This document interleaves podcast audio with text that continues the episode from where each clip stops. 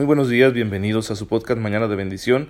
Espero en Dios que se encuentren todos muy bien en este viernes. Ya estamos viernes, gracias a Dios.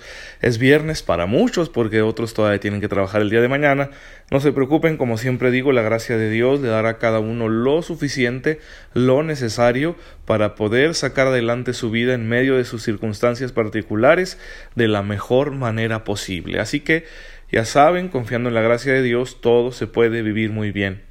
Y al venir el, descanso, al acercarse el fin de semana, bueno, nosotros debemos tener la, postura no de relajarnos completamente, sino de agradecerle a Dios la oportunidad y disponernos a aprovechar el descanso en tres cosas que yo diría. Primero, preparar ese encuentro que tendremos con el Señor en la Eucaristía Dominical. Eso es lo primero ir disponiendo mi corazón diciendo Señor voy a volver a tenerte cuando comulgue ahí en la misa del domingo y yo sé que tú ahí me vas a llenar con tu amor, un amor que yo necesito Señor para ser feliz.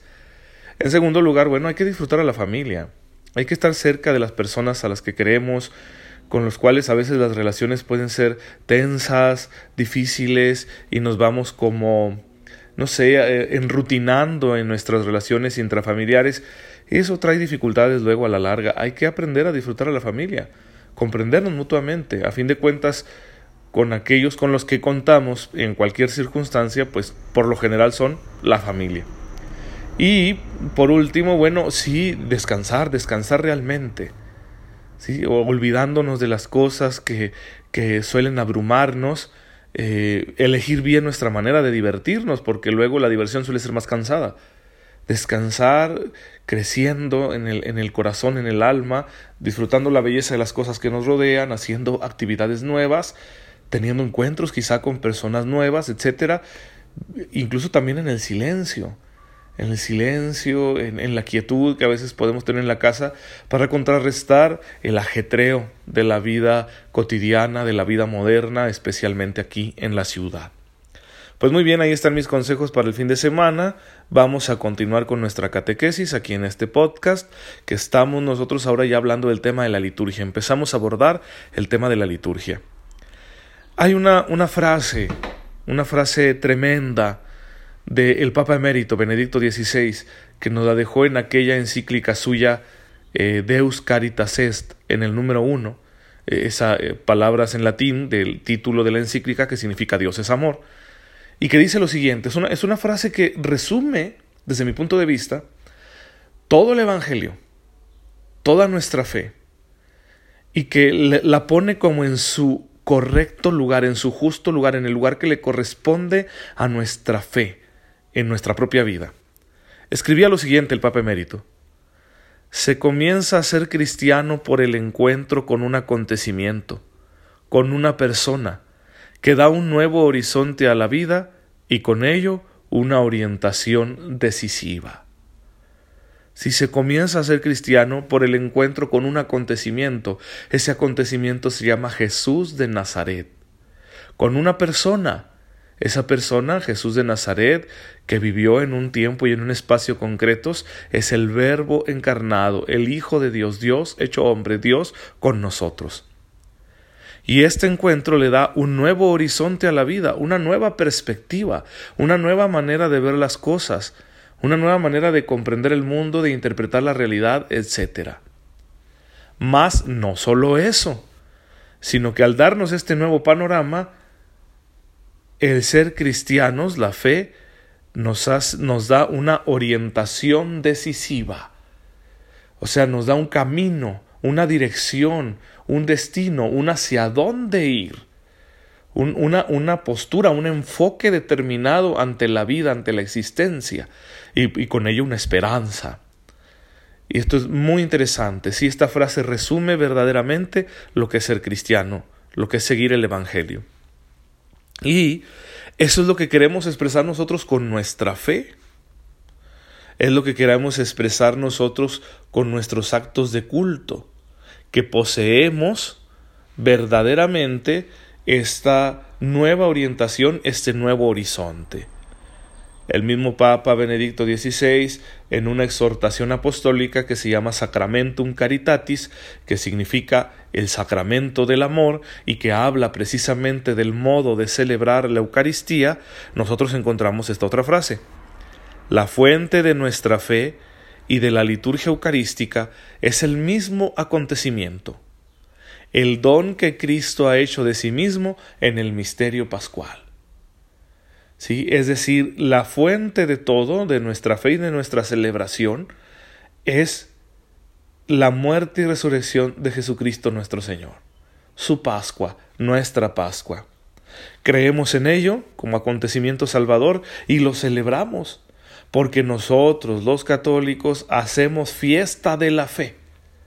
La liturgia es eso, la fiesta de la fe. Es fiesta porque es alegría, es fiesta porque la Eucaristía, por ejemplo, es una comida, es fiesta porque eh, tenemos unos signos, un embellecimiento, porque salimos del ordinario, es fiesta porque vamos con otra actitud, es fiesta porque nos encontramos unos con otros.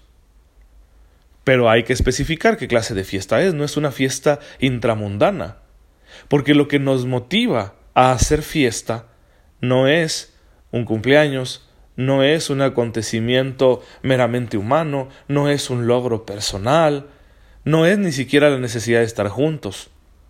Lo que nos hace festejar es un sacrificio, un sacrificio que procede de un amor enorme, infinito, el don que Cristo ha hecho de sí mismo para nuestra salvación, por nuestro propio bien. Y eso es lo que se hace presente en toda la liturgia de la Iglesia, especialmente en la Santa Eucaristía.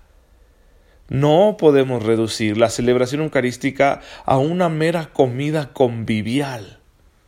Para nosotros es lo que Cristo quiso hacer de ella, un anticipo sacramental de su sacrificio. Nosotros cuando estamos unidos a Cristo en la Eucaristía, estamos unidos verdaderamente al sacrificio de la cruz. Se hace presente el sacrificio de la cruz en la misa con todo su poder para transformarnos según el amor de Dios con la gracia de Dios. Como dice el Catecismo de la Iglesia Católica en el número 1068. Lo que la Iglesia anuncia y celebra en su liturgia es el misterio de Cristo. Y más adelante dice el mismo catecismo en el número 1113, con razón se considera la liturgia como el ejercicio de la función sacerdotal de Jesucristo, en la que mediante signos sensibles se significa y se realiza, según el modo propio de cada uno, la santificación del hombre y así el cuerpo místico de Cristo, esto es, la cabeza y sus miembros, ejerce el culto público. Aquí lo que hace el catecismo es citar el Concilio Vaticano II en ese documento del cual ya habíamos hablado, que es sobre la liturgia precisamente. Bien, vamos a, a reflexionar esto, ¿sí? La liturgia es el ejercicio de la función sacerdotal de Jesucristo.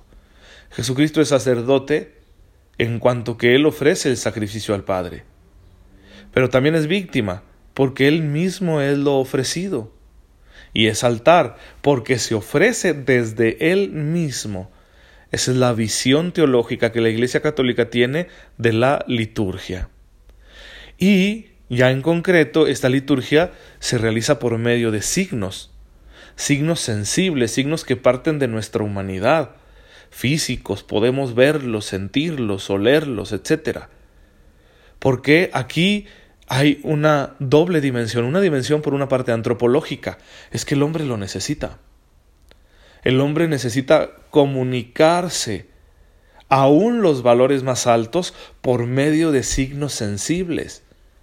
Ah, un enamorado quiere mostrarle amor a la enamorada y le regala un ramo de rosas. ¿Es estrictamente necesario ese signo para mostrar amor? No.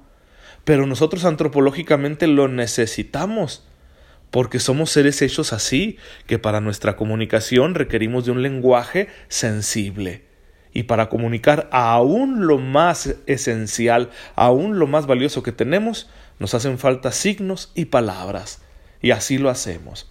Entonces la liturgia no podría ser de otro modo. Dios no nos va a pedir que mutilemos nuestra humanidad, sino que Dios precisamente, y esto es la lógica en toda la revelación, se nos va a manifestar a través de signos sensibles, a través de palabras, palabras que podemos entender humanamente.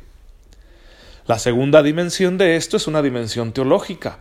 Ah, es que con la encarnación del Verbo las realidades humanas han adquirido un valor superior y pueden ser vehículos verdaderamente eficaces de la transmisión de la gracia. Y aquí estamos hablando de una acción sobrenatural que se da a través de los signos sensibles que constituyen los sacramentos. Y estos signos sensibles que transmiten eficazmente la gracia están destinados a la santificación tuya y mía. Es para hacernos santos, ¿sí? Esa es la principal finalidad.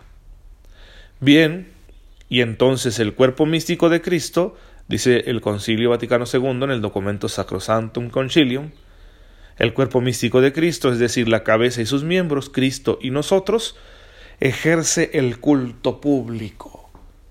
Es decir, de esta manera que hemos descrito, la iglesia con Cristo a la cabeza está celebrando la adoración a Dios. La adoración a Dios Padre, Hijo y Espíritu Santo. Los seres humanos por sí mismos no podríamos hacerlo de una manera digna y aceptable para Dios. Solo lo podemos hacer porque estamos unidos a Cristo. Qué importante es descubrir esta dimensión de nuestras celebraciones de fe. Qué importante es que al ir a misa yo me dé cuenta de esto, ahí me uno a mi Señor Jesucristo, mi Redentor, para que unido a Él yo sí pueda darle culto al Padre, con todo mi ser. Y esto redunda en nuestro propio beneficio, puesto que la celebración de estos misterios nos santifica, nos hace santos. Dice el Catecismo, en este número 1113, toda la vida litúrgica de la Iglesia gravita en torno al sacrificio eucarístico y los sacramentos. ¿Sí? Toda la vida litúrgica de la Iglesia gira en torno a este misterio. Bueno, hermanos, pues entonces ya sabemos, ya conocemos la naturaleza de la liturgia. Vamos a seguir profundizando en ella porque es un tema riquísimo. Pero a mí lo que más me interesa porque creo que es lo que Dios nos está pidiendo, es que una mejor comprensión de la vida litúrgica nos ayude a una mejor participación en la misma y por lo tanto de esa manera podamos experimentar con mayor fuerza los frutos de la redención. De eso se trata. Hemos de esforzarnos en que nuestra manera de celebrar sea elocuente, tanto en lo que se refiere a nuestro culto al Padre, como en lo que se refiere a nuestra propia santificación. Así que hay que aprender el significado de los signos que tenemos en la liturgia, hay que aprender el por qué realizamos ciertas acciones y sobre todo tener la apertura de la fe, para que mediante esas fiestas de la fe nosotros seamos santificados y podamos entregarle al Padre no una acción externa, sino nuestro propio ser. Recordemos que la ofrenda que llevamos a la misa nos representa a nosotros. Yo con mi vida, pecadora, maltratada y limitada, que se va realizando en medio de tantas luchas y tribulaciones, le digo a mi Padre Dios, aquí estoy, acéptame en el nombre de tu Hijo y con la fuerza del Espíritu Santo permíteme adorarte. Como decía Jesús en el capítulo cuarto del Evangelio de San Juan, en aquel diálogo con la mujer samaritana, adorarte en espíritu y en verdad. Bien, hermanos, pues a mí no se me emociona, esto es lo que más me gusta, sinceramente, de la vida de la iglesia, de la fe, de ser cristiano. Es lo que yo más disfruto porque sé que ahí se hace presente algo que yo no hago por mí mismo, sino que Dios es el que lo hace por mí. Así que esto me pone muy contento, muy emocionado y me ayuda con humildad pues a buscar una mejor manera de participar en estos misterios de la salvación. Bueno, hermanos, espero que esta reflexión les ayude a crecer en la fe, en su vida litúrgica. No olviden que en medio de estos misterios que celebramos, pues Cristo se hace presente para mostrarnos su poder, para comunicarnos la fuerza de la resurrección. Vamos a darle gracias a Dios nuestro Padre en esta mañana. Padre Santísimo, te bendecimos por todos los dones que nos das, pero especialmente por el don inmerecido de tu Hijo Jesucristo que se entregó por nosotros y que con su resurrección hace posible para nosotros una nueva vida. Permítenos, Señor, vivir nuestra existencia, celebrando siempre los misterios de la fe que Él mismo instituyó para nosotros. Permítenos gozar del nuevo horizonte que nos da tu amor y danos la fuerza para permanecer en la orientación que nos pide tu santa voluntad, una orientación hacia tu divina misericordia. Te pedimos todo esto en el nombre de tu amado Hijo Jesucristo nuestro Señor, que contigo vive y reina en la unidad del Espíritu Santo y es Dios por los siglos de los siglos. Amén. La bendición de Dios Todopoderoso esté con ustedes, Dios Padre, Hijo y Espíritu Santo, los bendiga abundantemente y permanezca con ustedes para siempre. Amén. Nos vemos mañana, queridos hermanos, si Dios lo permite.